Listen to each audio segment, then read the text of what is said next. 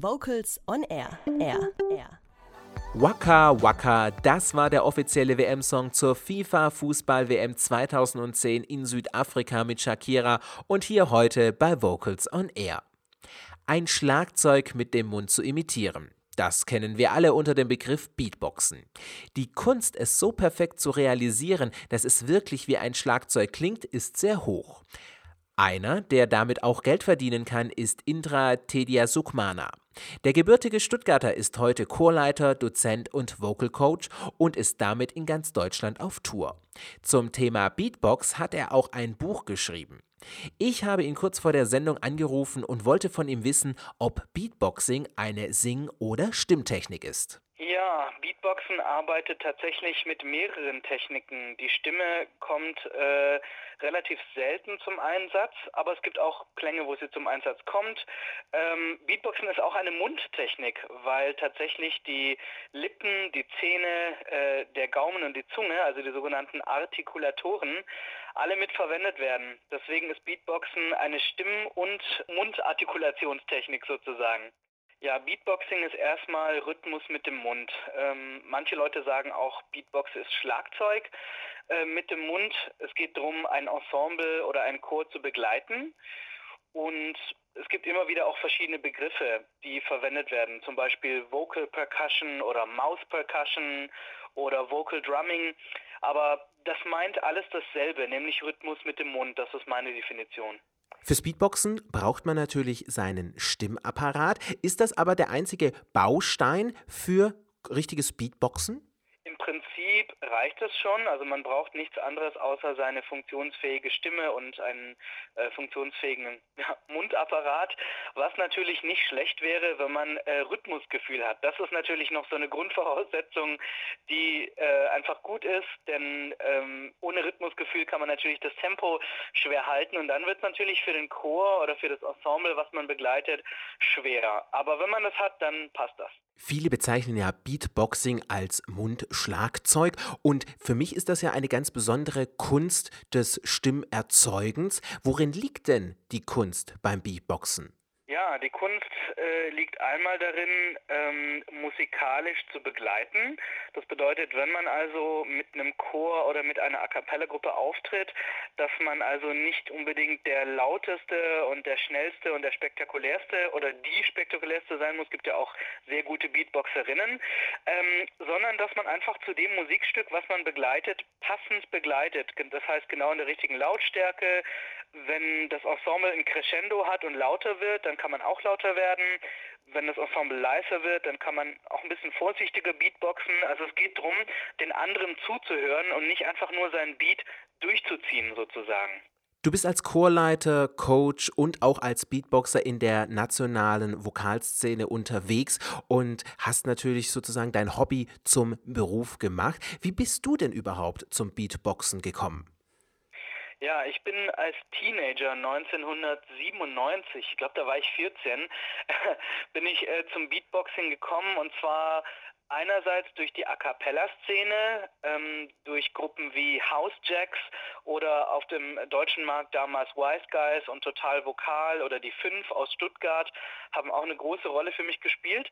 Ähm, und auf der anderen Seite hatte ich dann den Hip-Hop, ja, weil Beatboxing kommt eigentlich aus dem Hip-Hop-Bereich und diese beiden Elemente, Hip-Hop und A Cappella, die waren damals sehr strikt getrennt und ich wollte die einfach miteinander verbinden und habe dann einfach in der Schule oder zu Hause gebeatboxt und einfach nicht mehr aufgehört damit und dann wurde das irgendwann mein Beruf. Wenn man sich mal so deine Homepage anschaut, dein Terminkalender ist ja wirklich voll. Entweder bist du als Dozent unter der Woche unterwegs, du bist am Wochenende als Workshopleiter on Tour oder sogar als Beatbox natürlich mit deinem eigenen Ensemble. Und wenn du natürlich mit diesen vielen Menschen über das Thema Beatboxing sprichst und es auch vermittelst, stelle ich mir natürlich als Laie im Bereich Beatboxen immer wieder die Frage, wie unterrichtet man eigentlich Beatboxen? Ja, wie unterrichtet man Beatboxing? Das ist nicht immer so einfach. Ähm, also erstmal gibt es Praxisteile, das heißt, es gibt in meinen Beatbox-Workshops ähm, Raum und Platz, wo Teilnehmer und Teilnehmerinnen einfach selber mal ausprobieren können, wie sich das im Mund anfühlt, diese verschiedenen Techniken. Und dann gibt es neben den Praxisteilen ja, ich will nicht sagen Theorie, weil Theorie klingt so trocken, aber sagen wir mal Reflexionsteile, wo man ein bisschen reflektiert und überlegt, was man da gerade macht.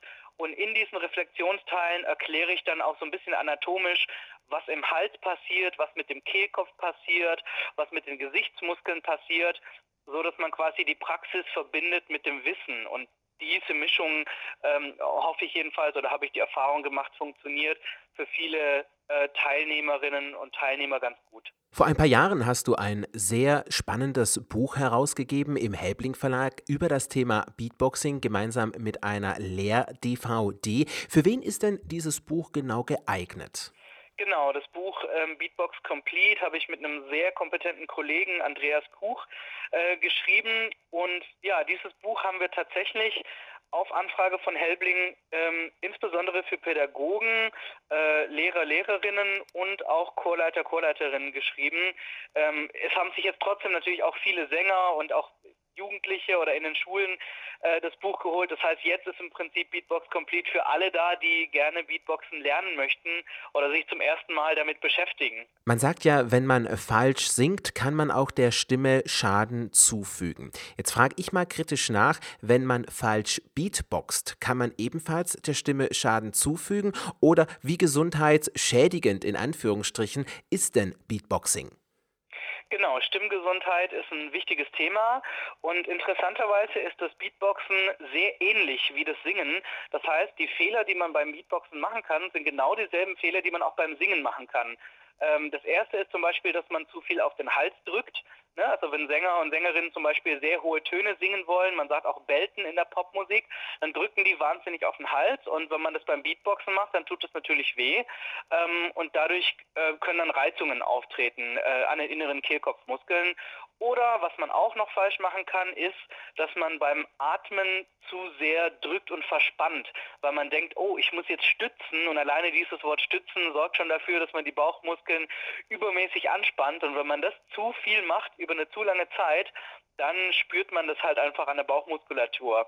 Also generell gilt, dass man nicht zu viel Druck haben sollte, äh, und alles, was über Lautstärke geht, kann man dann mit einem Mikro oder Mischpult regeln. Der beste Begleiter eines Beatboxers ist natürlich sein Mikrofon. Braucht es immer bei einem Beatboxer ein Mikrofon oder kann ein Beatboxer auch ohne Mikrofon ein Ensemble begleiten? Also Beatboxen funktioniert natürlich auch ohne Mikrofon.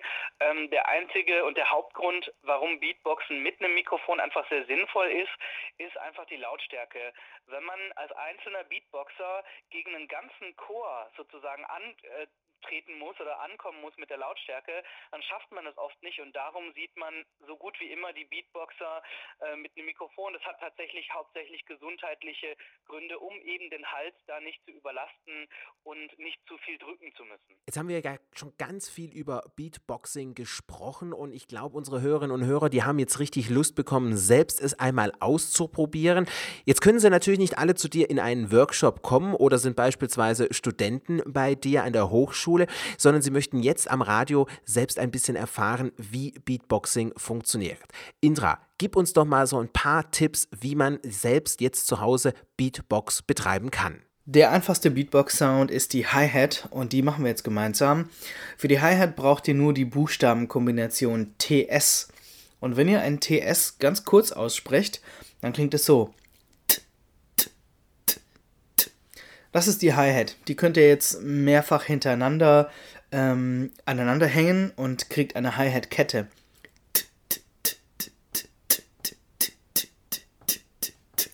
Wichtig ist, dass ihr den Sound kurz aussprecht, nicht zu lang, sonst habt ihr sowas hier.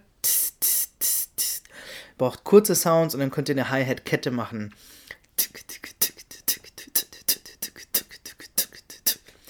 Ihr könnt einzelne Hi-Hats auch lang machen und die mit den kurzen kombinieren. Dann kommt sowas hier raus.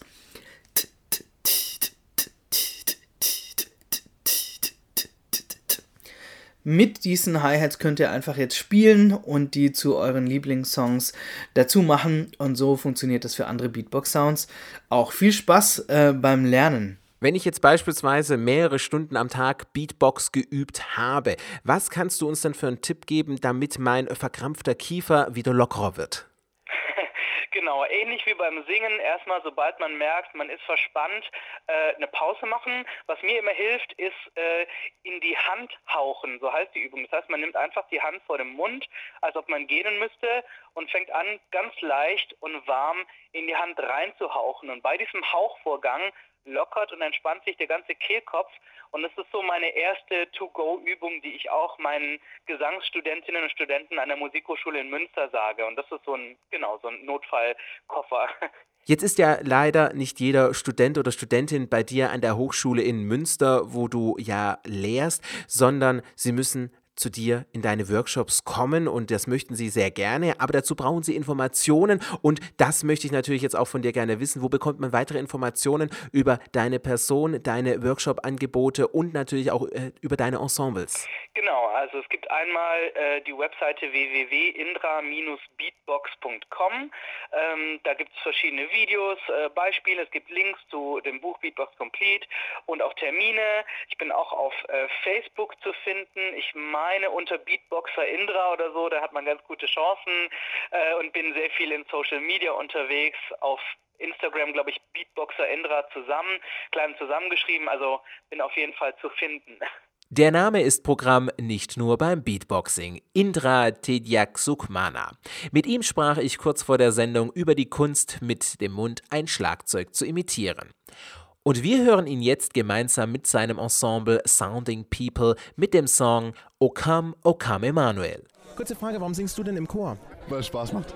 Ganz einfach. Mir macht Singen einfach wahnsinnig Spaß. Chorsingen ist einfach toll. Vocals on Air. So klingt Chormusik.